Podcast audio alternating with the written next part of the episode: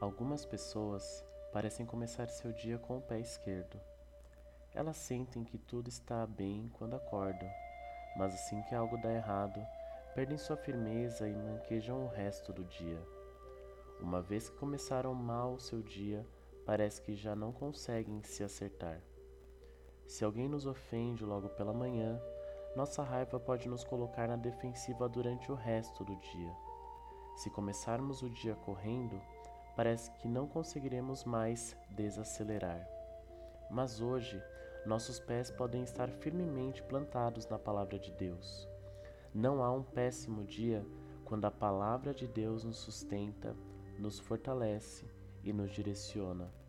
Salmos capítulo 94, versículo 18 vai dizer: Quando eu disse: Senhor, meu pé está tropeçando, o teu amor me sustentou. Guarde esse versículo em seu coração e comece bem o seu dia.